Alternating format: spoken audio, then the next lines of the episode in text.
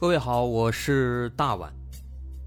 我们的《绝密档案》在喜马拉雅已经陪大家走过了一年多的时间，一年多的时间，我们更新了一百多期节目，在这一百多期的内容里，我们讲述了各种各样的怪奇事件。那在今后呢，我们也想尝试去做更多的其他类型的内容，比如一些自然怪象，比如有一些名人的黑幕。或者说是黑帮的发迹史，亦或是各种悬疑大案，以及更多的其他题材的探索。针对这些内容，目前我们也已经有了一个大概的规划。我们将会把这些内容做一个大概的整合，放在之后我们即将推出的一个新的专辑当中。这个专辑的名字暂定叫做《绝密档案：深夜调查局两百家尘封的未解之谜》当中。需要说的是，这个新专辑我们决定在喜马拉雅作为会员节目进行独家播出，总计有两百多集的内容。专辑上线时间将会在不久之后的九月九号，大家届时可以在喜马拉雅搜索关键词“绝密档案深夜调查局”，就能够找到这部新的专辑了。在上线前的这段时间当中，也欢迎大家添加我们喜马拉雅工作人员的微信。X m l y 零三三零，也就是喜马拉雅四个字的拼音的首字母加零三三零，x m l y 零三三零。添加微信之后，工作人员将会把大家拉进喜马拉雅官方的粉丝群，届时将会有不少福利活动，送喜点、送签名书等等其他惊喜在等着大家。需要特别说明的是，新专辑。将会是喜马拉雅的会员专辑，也就是说，如果您是喜马拉雅的会员，就可以免费收听本专辑。目前，喜马拉雅的会员价格为每个月六块钱，六块钱就可以听到我们的两百多集故事，也是很划算了。希望大家能够多多理解，多多捧场。九月九号，我们不见不散。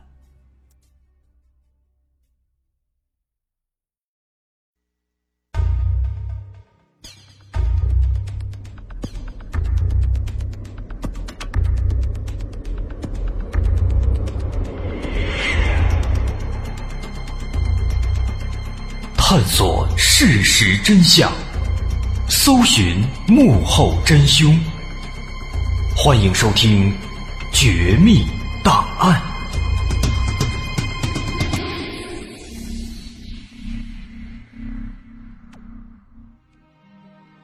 峨眉山地势陡峭，风景秀丽，有“秀甲天下”之美誉。同时，峨眉山也是中国四大佛教名山之一。在一九三七年，这座名山上曾经发生过一件重大的人员伤亡的怪事，总共导致了七十二个人死亡。地点发生在三霄洞。三霄洞位于峨眉山先锋寺的西南方向，在峨眉山九老洞的后面。传说有三位女子云霄、琼霄和碧霄在这里修炼成仙。这个山洞也是由此得名。这个三霄洞，它的山洞洞口高五米，宽大概六米多，内有岔洞。这个洞道的总长度有二百多米，它位于峨眉山海拔一千多米的第一个崖台舍身崖上。不过，尽管这个山洞它有一个这么浪漫的传说，但是来峨眉山上游玩的人。一般都不会来这个三霄洞，就因为这个三霄洞曾经发生过这么一起怪事。关于三霄洞里曾经发生的这起怪事，在峨眉文史中有记载，是这么写的：说三霄洞位于九老洞右侧二十里处，那里蔓草丛生，地偏山荒，人迹罕至。直到一九三五年，三霄洞来了一个修行的和尚，法名眼空，原籍四川的自流井。他看中了这里的环境，决定留下来开辟三霄洞。眼空和尚到三霄洞是为了发展这个地方，再加上他们讲究苦行，所以随后就和另外的两个和尚住在了这个洞里。在洞里，他们供了两座菩萨，洞厅里面的一个是财神赵公明，洞里头是三霄娘娘。两年之后，一九三七年，来自眼空和尚老家自流井朝山会的二百位香客，千里迢迢来三霄洞拜佛，还给三霄洞敬献了一口大钟。当晚，这二百多人就披红挂彩，在三霄洞里唱起了板凳戏来祝贺。至于唱的是什么曲目，有人提议唱《三霄大摆黄河阵》。以显示三霄娘娘在黄河镇上的威风。到了半夜，戏唱的正热闹，突然在洞里的红蜡烛就全部熄灭了。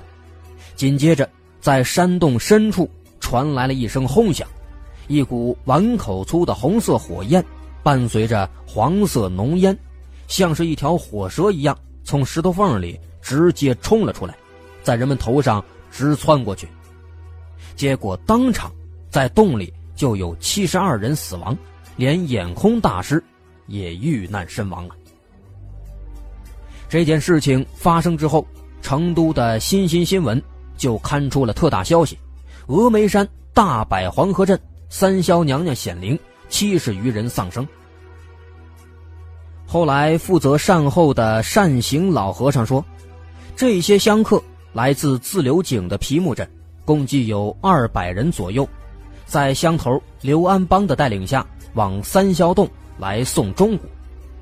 此后，他们在洞中唱戏到深夜，烟尘昏暗，烛光不明，人间倒错。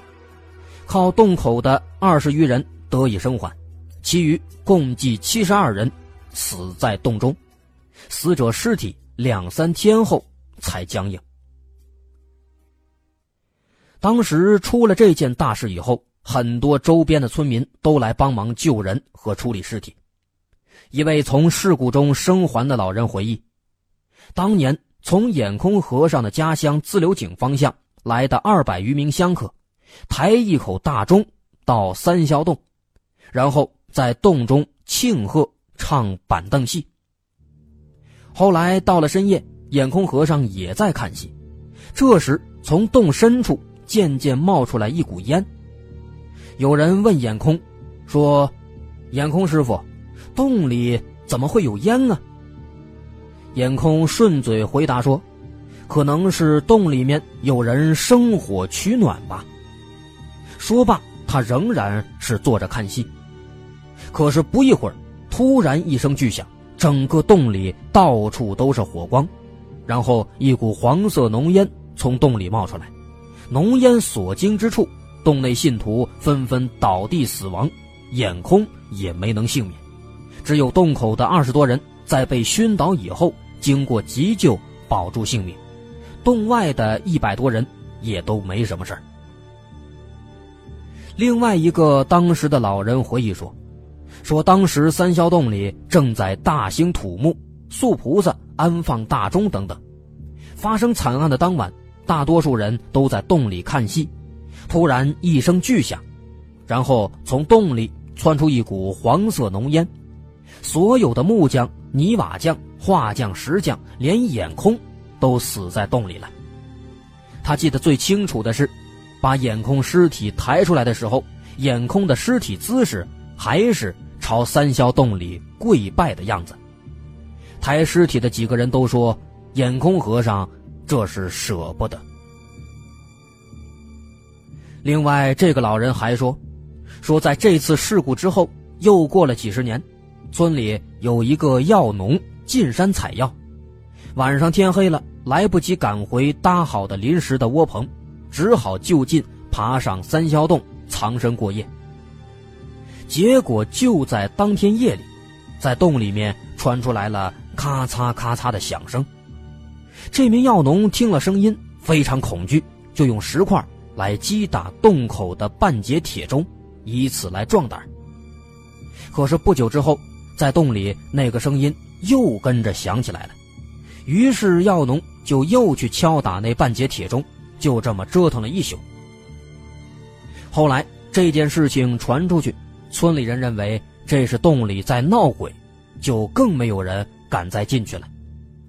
所以附近村民谈起三霄洞，基本都是谈虎色变，都认为是有鬼神作祟。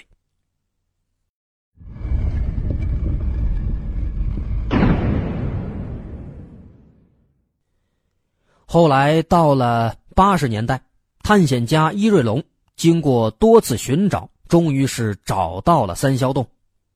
这次考察，伊瑞龙详细的记录了三霄洞的位置和内部结构。根据他的记载，在距崖底十米高的山崖上横生一洞，这就是阴魂不散的三霄洞。它像个身子藏在崖里、半张着漆黑大嘴的怪物。随时准备合拢嘴巴吞食生灵。伊瑞龙等人来到山崖脚下，已经是下午五点，之后又攀着岩壁上的石头爬上山崖，才进了洞口。这座洞的洞口朝向正西，刚进去是一个面积大概一百二三十平米的洞厅，洞厅口宽八点二米，洞厅长十三点五米。高三米，整个洞厅看起来像是一个倒扣的簸箕。在洞厅靠里的尽头，有一个用石板拼接而成的神台，仍然很完好，可以说这是三霄洞里面最完好的遗物了。洞口的北侧上端有一个大铁环，是当年吊钟用的。铁环再往里走两三米，是一个小水源。一直在滴滴答答的往下滴水，这是整个三霄洞里唯一的一处水源。在洞口外面南侧距崖边两米的角落里，有一个残破的灶台，能放下三口大铁锅。这个洞厅呢，就是当年打鼓唱戏和惨案发生的地方。可惜的是，由于当年那场事故的原因始终都没有搞清楚。所以，直到今天，三霄洞仍然是不对外开放，即便是感兴趣的人也不敢靠近这个地方。现如今，大概有七十多年过去了，各路学者对于这起事故也都提出了很多种说法。其中，第一种说法是瘴气说。当年事故发生以后，华西大学的范教授。到现场查看了尸体，认为这些人不是死于爆炸，而是被熏死的。他认为很可能是三霄洞的深处寄存着大量有毒的瘴气，平时因为人迹罕至，和尚呢也只在洞口以内的几百米生活，所以大体都相安无事。当年由于一百多人到洞里大唱大闹，点灯敲鼓，震动了。深处的瘴气，导致洞里的瘴气向外猛喷，熏死了七十二人。范教授认为，从洞内七十二人全部死亡，而洞口有二十多人没事只是被熏倒昏迷这一点来看，这明显是瘴气中毒。因为瘴气在封闭的洞里久久不散，所以当时洞里人全部被熏死了，包括眼空在内。都没有幸免，但是洞口呢，这是一个通风的地方，所以洞口的二十多人都没有死亡，后来都救过来了。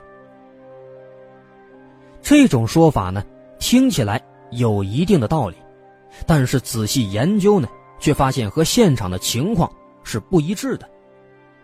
根据当时幸存者的回忆，先是有一声巨响，然后才有一股黄色浓烟冲出来。而瘴气不管是如何厉害，它都不可能会爆炸。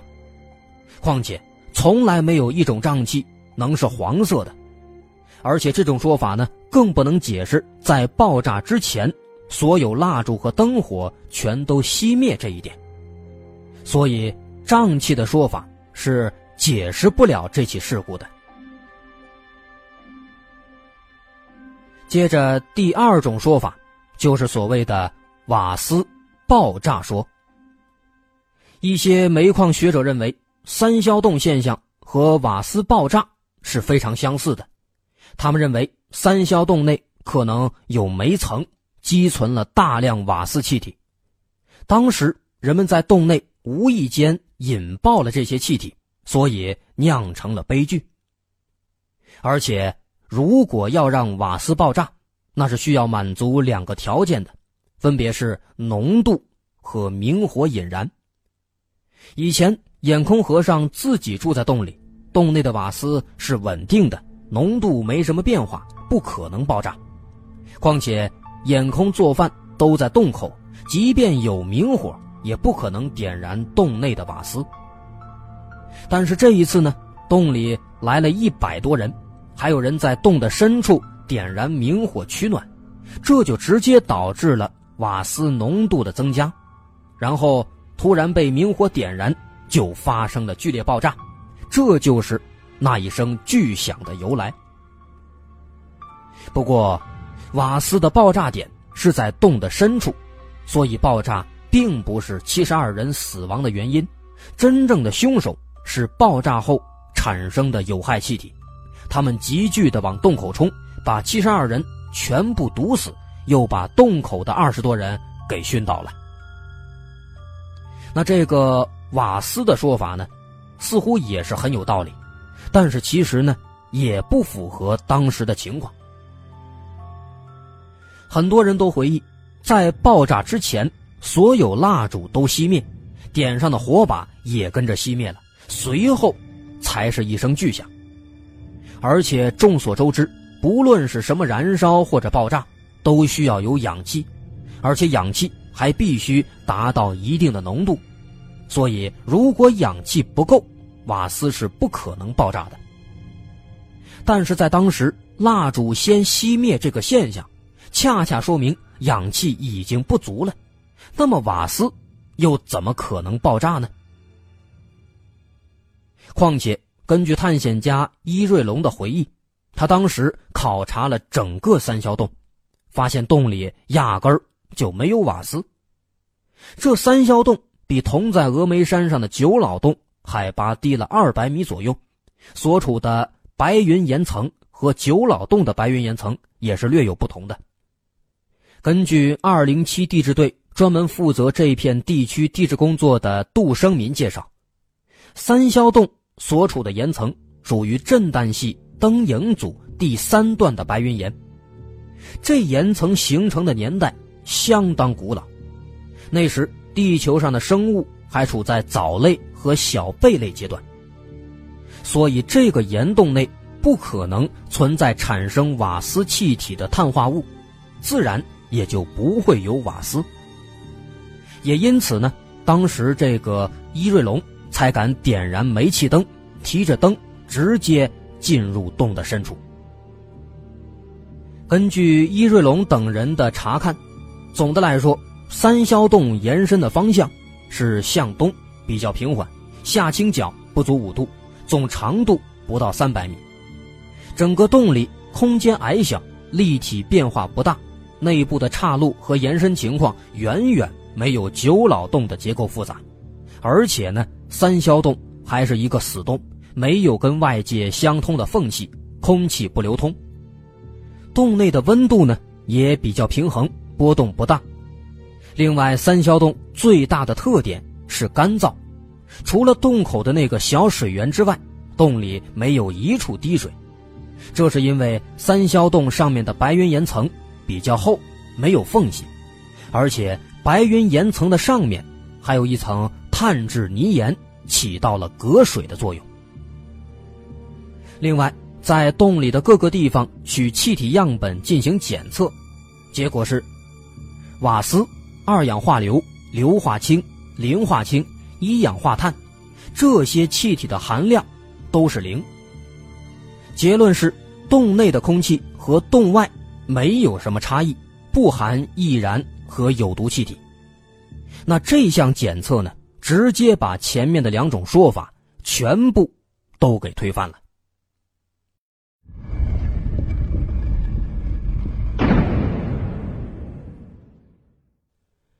由于瘴气说和瓦斯爆炸说全部都被否认，探险家伊瑞龙等人根据他们的考察结果提出了一个新的说法：生火导致浓烟说。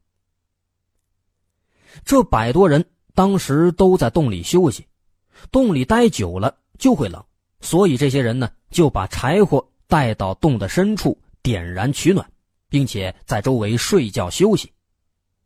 到了深夜，人们在洞口的大厅里唱戏热闹，多数人都到洞厅里看板凳戏去了。此时，在百米多深的洞里，柴火已经燃烧多时，加上洞里空气不流通，而且通道矮小，那如此一来呢，氧气就会被不断的消耗。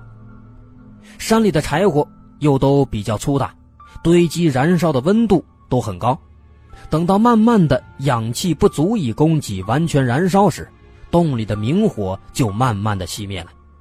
但此时，这个柴火的高温却让他们在继续的不完全的燃烧，这就产生了大量浓烟，充斥在洞中，逐渐的向外蔓延。但此时洞的深处应该是仍然有人在睡觉，那为什么他们不跑出去逃生呢？这是因为，虽然在洞厅深处的神台上点的有油灯，但当时光线昏暗，加上烟尘四溢，很难看清是不是还在燃烧。而且，浓烟会先在洞室的上部聚集，等浓烟充满洞顶，蔓延下来以后，人们这才感觉大事不妙了。但此时，整个洞的通道里都充满了浓烟。而且通道又有高低变化，稍高的路段已经是浓烟充斥了，人们走到这些地方根本就睁不开眼睛，更是不能呼吸。这是洞深处的情况。然后我们再说相对靠外的那个洞厅里，此时百多人都在看戏凑热闹，对洞深处的情况是全然不知的。等到浓烟弥漫出来，有人奇怪。问眼空和尚是怎么回事？眼空知道有人在洞里点火取暖，有烟冒出来也是正常，所以就没当回事。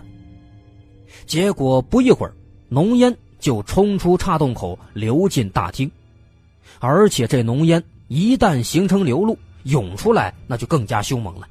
结果霎时间，滚滚的浓烟就淹没了大厅，大厅里的蜡烛在浓烟中也很快熄灭了。一片漆黑。由于在洞内没有了光线，所以这百多人只能在浓烟当中像无头苍蝇一样挣扎逃窜。有不少人因为吸了几口浓烟，直接就呛倒在了地上。只有少数几个人才勉强逃了出去。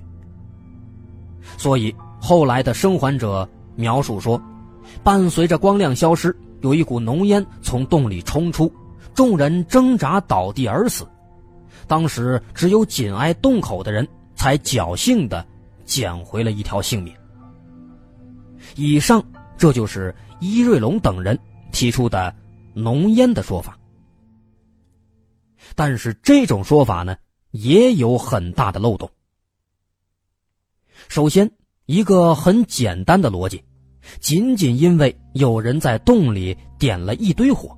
加上几根照明的蜡烛和一些人的呼吸，就能耗尽所有氧气，产生如此大的浓烟，突然就熏死七十二个人吗？要知道，这只不过是生火产生的烟雾，又不是什么化学武器。况且，即便是化学武器，也难以在瞬间就毒死这么多人。况且，三霄洞的深度不过三百米，即便真的。到处都充满了烟雾，有记性好的人记住了通道的路线，捂住口鼻，不管怎么着都能逃生好几个，又怎么会全部死亡，一个不剩呢？再况且，这个黄色的浓烟又该如何解释呢？什么样的木材燃烧产生的烟雾能够是黄色的呢？这显然也是说不通的。那由此呢，很多人就认为，三霄洞是一个灵异现场，用当地山民的话来说，就是三霄娘娘沉睡了几千年，突然被一群人吵醒，所以大怒之下降下了灾难。当然了，这也只是当地人的传说，并没有什么科学依据。其实，三霄洞这种怪事在人类历史上也并不是仅存的，在世界各地的文献上都记载过很多天降大火和浓烟，烧死无数生灵的例子。在圣经里面就写到过，说银城索多玛被天火焚毁，整座城市一夜之间被大火消灭了。那如果有人说，这是神话传说，不靠谱的话。其实就在去年，二零一五年，我国的大连也出现过这种类似事情。在去年夏天八月三十号的凌晨四点左右，大连市土城子村就发生了一起类似的事故。当晚，一团莫名的大火从天而降，直接烧毁了六间房子，造成两人死亡。根据当时目击的村民回忆，在半夜四点左右，人们本来在睡觉，突然听到外面响起一声巨响，连窗户都震得发抖。人们以为是打雷了，可跑出去一看，满天的星星，大晴天。正要回屋，一转头看见房顶上出现了一个大火球，直径大概有四十厘米，一下子就落到了房顶上。大火直接就烧起来了，最后烧毁了六间房子，烧死了两个人。这起事件呢，也是一起非常有名的诡异事件，感兴趣的朋友可以去查找一下资料，叫大连天降火球事件。至于这起事件起火的原因，那个大火球的来头，至今仍然也是没有结果。那。三霄洞事件呢，到现如今七十九年过去了，也还是一样，还是一个未解之谜。好，今天的绝密档案咱们就说到这儿。我是大碗，喜欢我们的节目，欢迎关注我们的微信公众号，在微信搜索“大碗说故事”，就能找到了。我们下期再见。